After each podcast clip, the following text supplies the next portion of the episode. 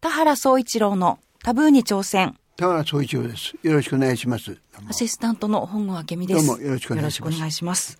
えーさて田原さん、はいえーいよいよ東京都知事選挙もラストスパートに入ります。はいえー世論調査では、えーまあ、なんかますます舛添さんが有利だというふうにな報道されてるんですが、えーこのまま逃げ切るんでしょうか？ねうん。なまあ何よりね、はい盛り上がりがないね。そうなんで非すよね。常に盛り上がりにかける、ええあの、選挙で、ある意味ではね、東京都知事選っていうのは盛り上がらないのかもしれないね。どう、どうしてというのはねはい。えー最近で言うと、まあ、あの、鈴木さんの後かな？は青島さんでしょあ。はい。青島さん。幸代さんはい。青島幸前代さん。の前ええそれから、石原さんでしょ？石原慎太郎さん。つまりタレントみたいな人じゃない。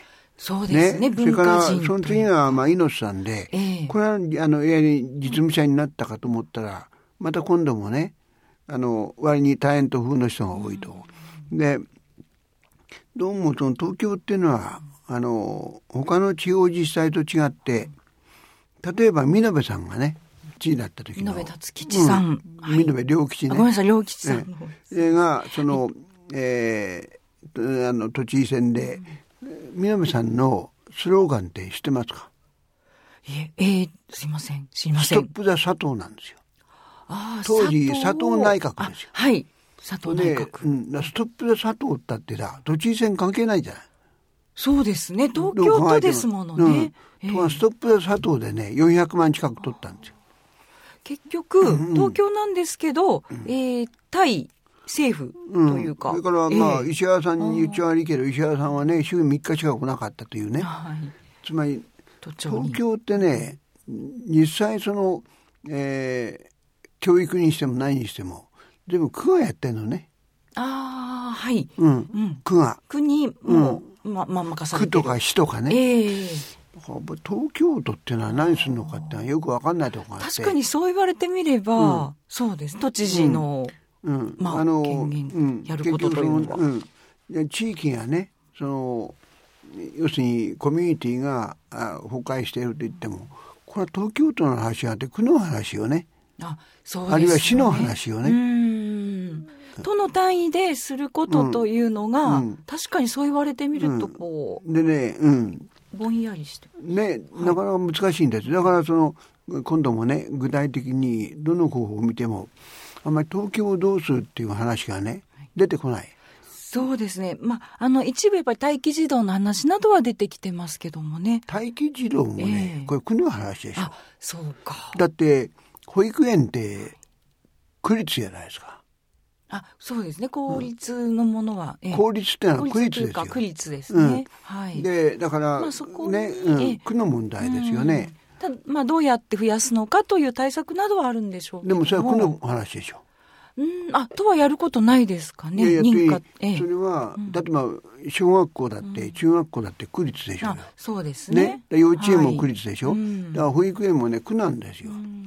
ね、であのだからね東京都になるとね、何が東京都かってのは、あもちろんあるんでしょうがね、確かに。うん、そこは難しい。そうれからね、だからはいそれだけにね、今度候補がね候補者たちがみんなものすごい神経質になってみんなね例えばニュースにしても報道番組にしても例えば主要候補をねまあこれもまた場合によっては4候補とか6候補とか言うんですが、あのその候補について何分報道してるかってはい。全部測ってるらしいの。あ、全部こう、じゃあ公平になるようにうんですか？でまたね、ええ。ええ。うちの候補について34秒間短いと他に比べると。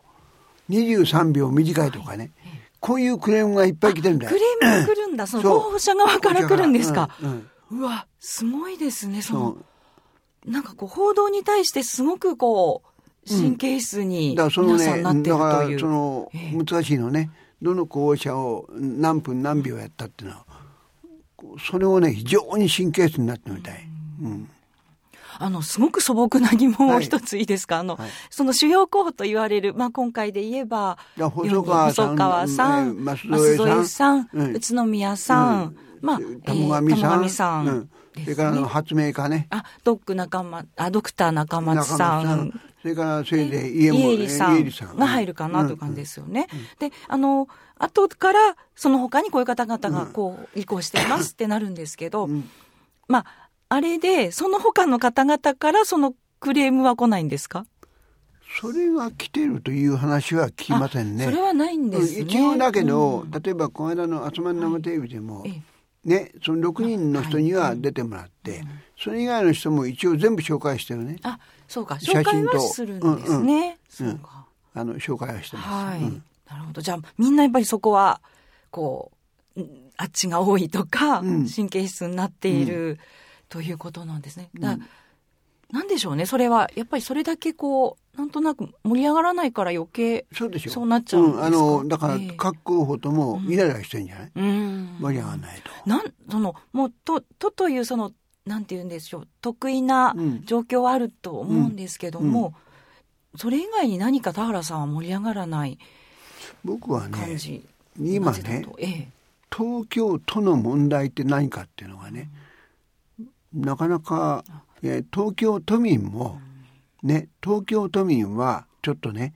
例えばその福島の市民とか郡山の市民と違ってこの東京都っていうね東京都民という意識があんまりないんじゃないかな。何やってくれという。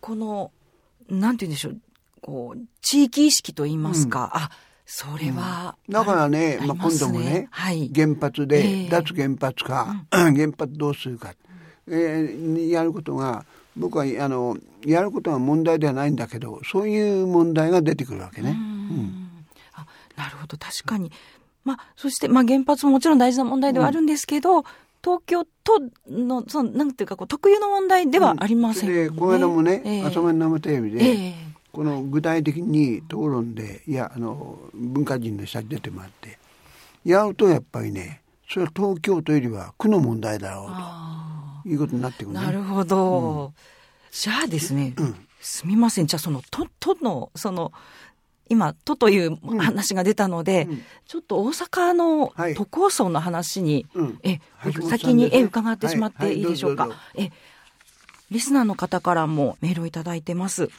えー、まずラジオネームさゆりんさん、うん。えー、20代の方です。FM 仙台で聞いてくださってます橋本市長の出直し選挙が話題となっていますが、その争点である大阪都構想について、うん、なぜ議会が反対しているのか、今一つわかりません。教えてください。というこの議会が反対してるのはなぜかというと、理由は簡単や。これ、大阪市の議会なの。あ、そうか。ということは、大阪都になると市がなくなる。あだ自分たちいなくなるわけだ。はい。はい、で、橋本さんの構想は大阪都だから、まず府があるわけね。うんうん、これが都になるわけでしょ？はい、で、市はなくなるわけですよ。で、あとは区になるわけ。今、さっき田原さん、東京都がそうだっておっしゃったように、うん、全部区がやることになる。権限がなくなる。だから、市会議員がいらなくなる。ええええだ市会議員が、つまり仕事がなくなる必要なんですよ。そうか。だから反対するでしょ。それは反対になりますね。市会議員はね。はい。自分たちの問題で。で、あの、で、それに対して橋本さんは、本当は市会議員が反対してんだから、ね。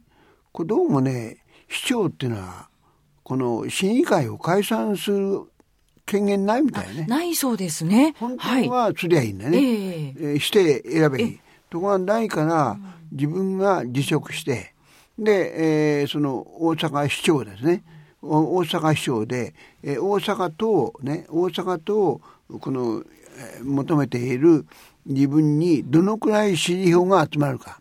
まあ、これでいっぱい支持票が集まるってことは、ほら大阪市民はみんなね、大阪党を求めてるじゃないかと、いうことで、その議員たちに突きつけたい突きつけようということなんですね。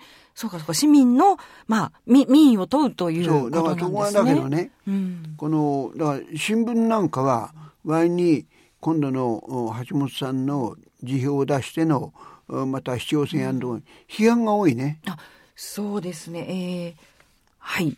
えー、すいません。もう一枚、はい。はい。ここで読ませていただきます。はい、ラジオネーム、チャーリージャパンさん、40代男性の方です。えー、橋本氏は府知事の時も、ま、任期満了せず大,、阪市長となりましたが、うん、その大阪市長も同じく任期満了せず、えー、自分の思うようにならなければ思いついたように選挙をする。うんそのような方に市民の税金を投入するのはいかがなものかと思います。という。これ大阪の人？えー、大阪、あ、ちょっとどこにお住まいかは書いてないんですが、こういうご意見もあります。いや、そういう意見あるでしょうね。う要するに今はね、あの、新聞なんかでも、要するにね、えー、選挙を私物化していると。つまりね、この、市長選と同時にね、市議会選も行われるならわかるね。うそうですね。うん、市議会議員も、はい、市議会が、うんうん、だけど、その、議会が大阪都構想に反対してるからって、ね、市長を辞めて、またその、ね、選挙やるっていうのは、ちょっとなかなか理解しにくいよね。うそうですね。ただ、確かに田原さんの説明を伺うと、その民意を問い、問いたいという気持ちはすごくわかるんですが、う。ん、自分の大阪都構想を一体大阪市民の何割が支持してくれるのかと。それはおそらくね、8割以上が支持したら、はい、やっぱりその市会議員も考えざるを得ないでしょうね。従う、うん、何かその住民投票みたいな形はでき無理なんでしょうかね。難しいんでしょうね。難しいんでしょうね。うん、だから、はい、あの新聞見ると、多くの新聞が橋本さんのこのやり方を批判的ですね。うん、そうか。でもやっぱりその説明聞くと分かります、橋本さんの気持ちだからまあ橋本さんとしてはね、えーはい、僕まあ相当やっぱ追い詰められてんだと思う。う追い詰められてる、ねうん。ちょっと言っちゃわねえけどね、やっぱ橋本さんがね、石原さんと組んだとこからね、よく分かんなくなってきた。橋本さんもともと反原発なんですよ。そうでしたね。ね。はい、ところが石原さん原発賛成でしょ？だからよく分かんない原発を。ね、最初はだから飯田哲成さんとかね、うん、ね、あるいはその小川、小川、えー、っと、えー、小間さん、いや、小川茂明さんとかね、彼なんかみんなついてたんだけど、はい、みんな反原発で、とこがよく分かんなくなってきたと。それから、もともと、その、えー、橋本さんは憲法改正を言ってんだけども、それは、この総理大臣を国民投票で選ぶべきだというために憲法改正だったんだけど、石原さんが、あの憲法は占領軍が作った憲法だから、憲法破棄せよって言ってね、そっちになんかなっちゃった。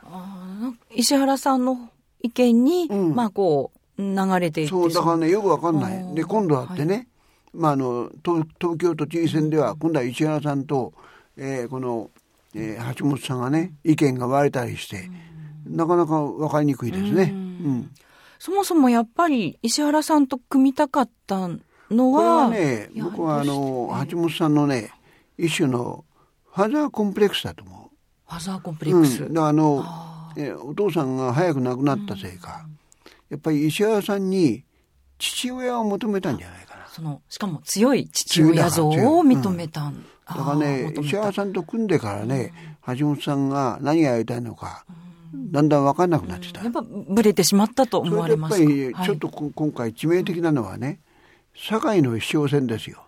はい。堺の市長選で、大阪、あの、橋本さんは、つまり大阪都構想に賛成の候補を立てた。立てます。うん。はい、で、あの、もともとの市長は大阪都構想に反対なんですね。うん、この反対の市長が当選しちゃったんだよ。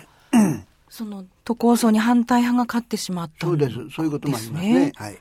そうすると、今回市長選挙で橋本さんが、まあ、勝つだろうとは言われ相当圧勝しないと。ね、うん、そうですよね、うん、過半数ぐらいじゃダメでしょうね。ね、過半数ぐらいで、また結局議会の反対にあって、はい、ということを繰り返すような気もしてきますね。はいはい、なるほど。よくわかりました。あの、あ、でもう一枚。はい、どうぞ。続きます。はい。ラジオネーム、のりまきさん。うん、えー、30代男性の方です。えー、大阪市の選挙に共産党以外の各党が対立候補を擁立しないことに橋本市長は、えー、批判の意見を持っているようですが田原さんはどう思われますか？いやだからあの共産党以外の党はねバカバカしいとこんな選挙は。そのね全くそのね橋本さんの選挙の私物化であると。こんなにねねバカバカしく立てられるかっていう感じでしょうね。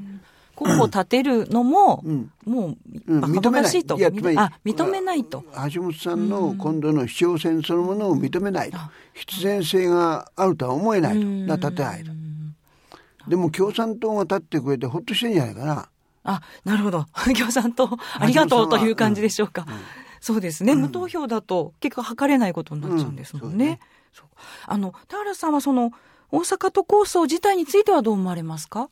あのね、うん、橋本さんの言ってることは分からないでない。例えばね、えー、水道とかいろんなものがね、大阪府と大阪市と両方やってんですよ。はい、あの、なんか二重行政とよく言われますね。うん、二重行政で、えー、無駄な部分があるから、これをね、あの、死をなくすれば効率がいいという。ところが実際ね、計算してみたら、大した二流業種ないことも分かって。そうなんですね。うん、あ、意外に無駄は少ない、うん、ということも分かってきてね、そういうこともあって、だんだんその橋本さんに対するね、支持率が薄らいできたってことがあります。あ、そういう支持率の面でもやっぱり橋本さん追い詰められている。うん、まあもう一つはね、えーはい、心情的なことが多かったんですよね。前の大阪市長さん。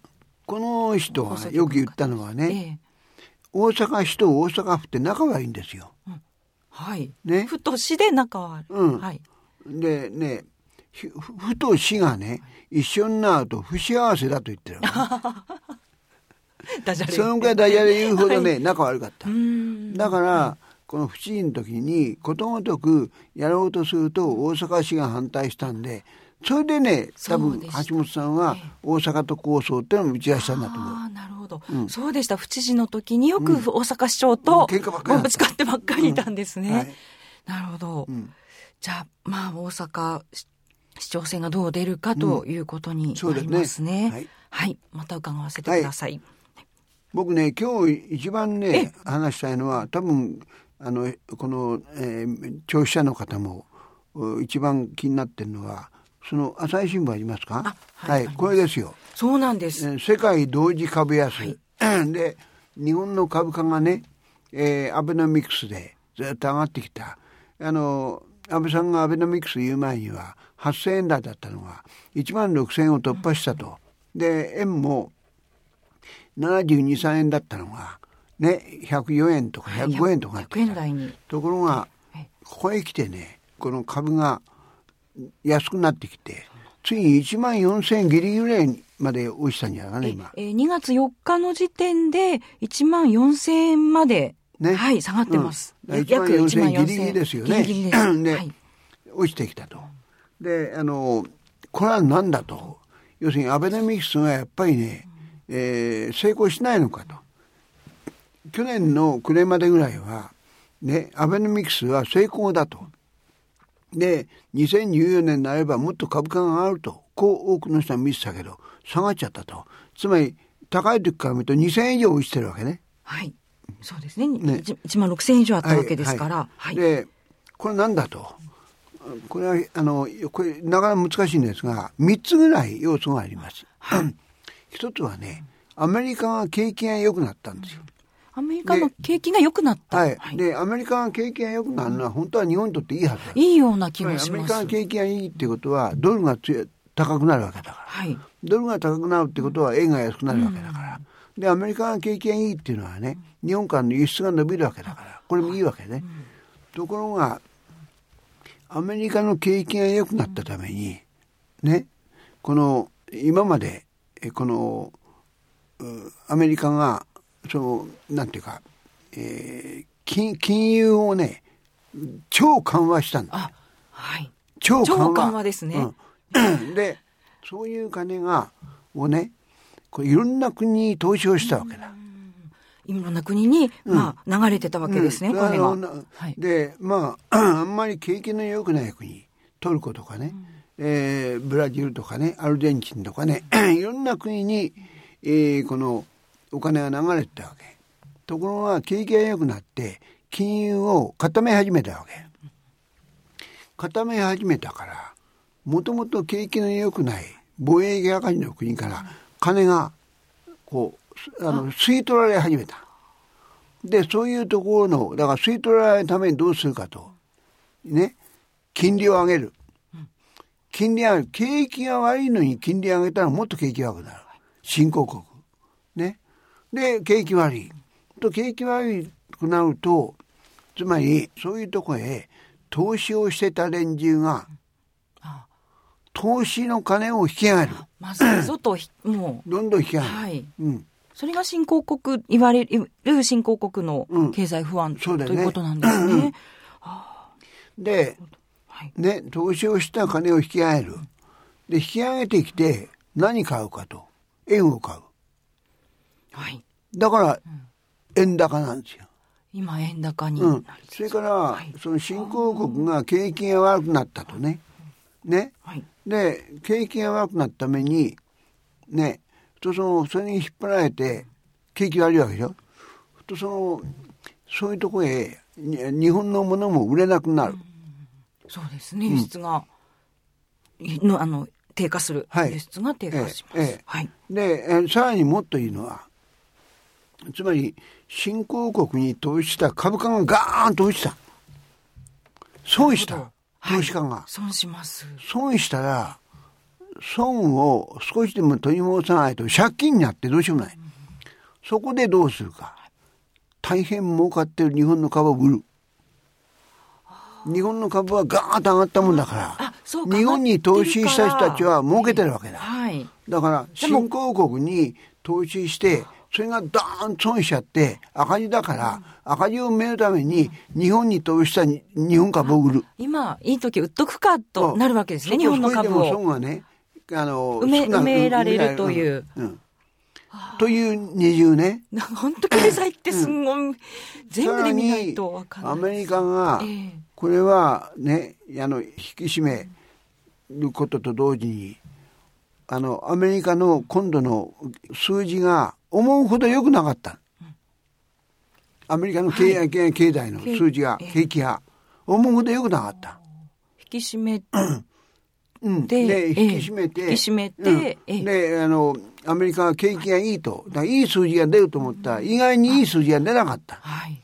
それで、これはまたね、いい数字が出なかったのは、アメリカ景気悪いんじゃないでしょ。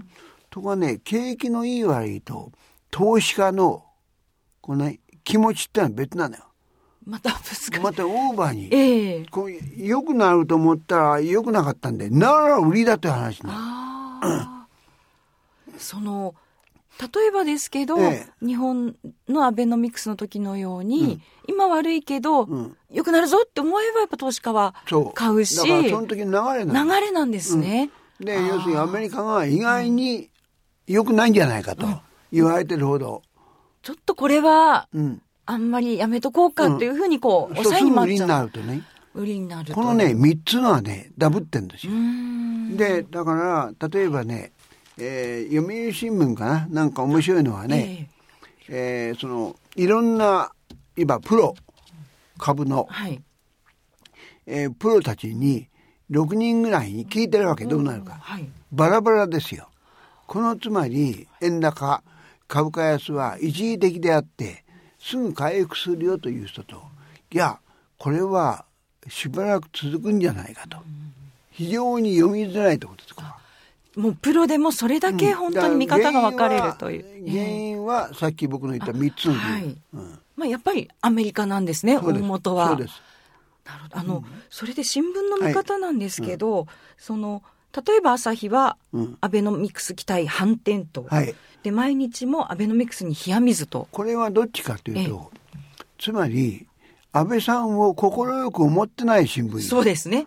たまたまなんですが今日。この朝日と毎日はねずっと今に至るも、ね、えー、例えば特定、えー、秘密保護法をずっと批判してる。はい、ね、それで、えー、産経新聞には、この間、その産経新聞でね、えー、桜井義子さんがね、朝日批判をガーンってやったの。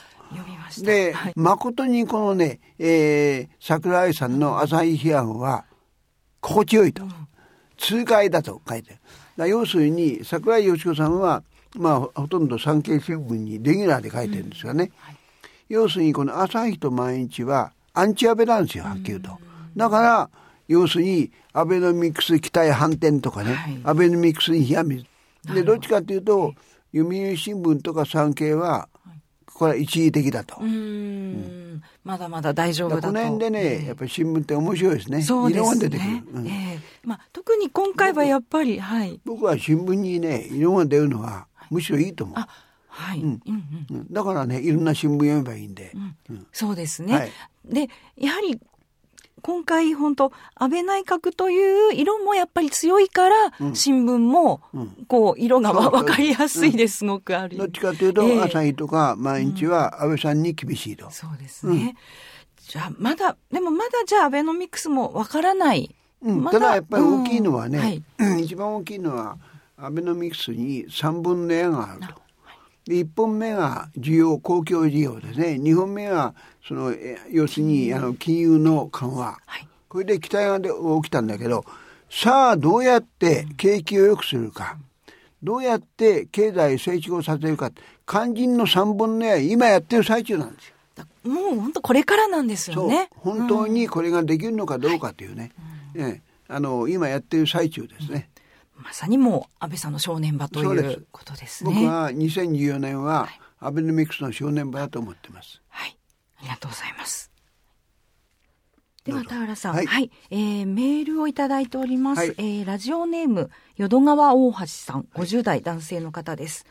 えー、映画永遠のゼロについて伺いたいと思います。うんはい、えー、戦争賛美特攻隊美化の映画だという批判を受けているようです。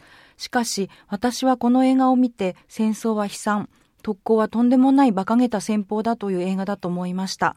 田原さんと本郷さんは永遠のゼロを見ましたか？見られたのであればどのような印象を受けたか？伺いたいです。僕は映画は見てませんが、永遠のゼロ小説は読みました。はい、私もとてもいい小説だと思う。はい、私もつまりあの戦争はとても馬鹿げた戦争で、特にこのねえー、海兵なんかを卒業したエリート偉いエリートたちがね若い命を若者の命をねまるでゴミを捨てるようにねあの特攻隊で殺していくという、はい、それはもう強烈なるね言ってみりゃ戦争賛美どころか反戦の小説じゃないかと、はい、思いました。え私もあの本当読みまして、うん、もう主人公がもうとにかく命を大事にするんだと、はい、生きて帰るんだとずっと言い続けたという印象がありまして、なので映画がどのようにね、演出されてるかわかりませんが、ね、それをね、逆にするはずはないから。そうですよね。うん、えー、あの、と思いますけどね。まあ映画はだから、批評はできませんが、論評は、はい。小説についてはね、見事な小説だと。ええ思います。素晴らしい小説だということでした。はい、はい。まあ、映画も私も拝見してみたいと思います。えー、淀川大橋さんありがとうございました。またお便りお待ちしております。えー、さて、番組では皆様からの質問をお待ちしております。田原さんに聞いてみたいことがある方は、オンザウェイジャーナル、田原総一郎のタブーに挑戦、ホームページからお寄せください。えー、その他、田原さんのツイッターやフェイスブックからでも結構です。えー、ツイッターは、アットマーク、生田原。フェイスブックは、田原総一郎で検索してみてください。お待ちしております。田原さん、ありがとうございました。はい、どうももう今日経済の話を伺って、でも、本当に経済ってわからないなと思いました。こう、あっちで起きてることと、ね、え読み方は非常に難しい。はい。また、あの、お話伺わせてください。いありがとうございました。田原総一郎のタブーに挑戦。そろそろお別れの時間です。この時間をお送りしてまいりましたのは、田原総一郎と、本郷明美でした。どうもありがとうございました。お疲れ様でした。どうも。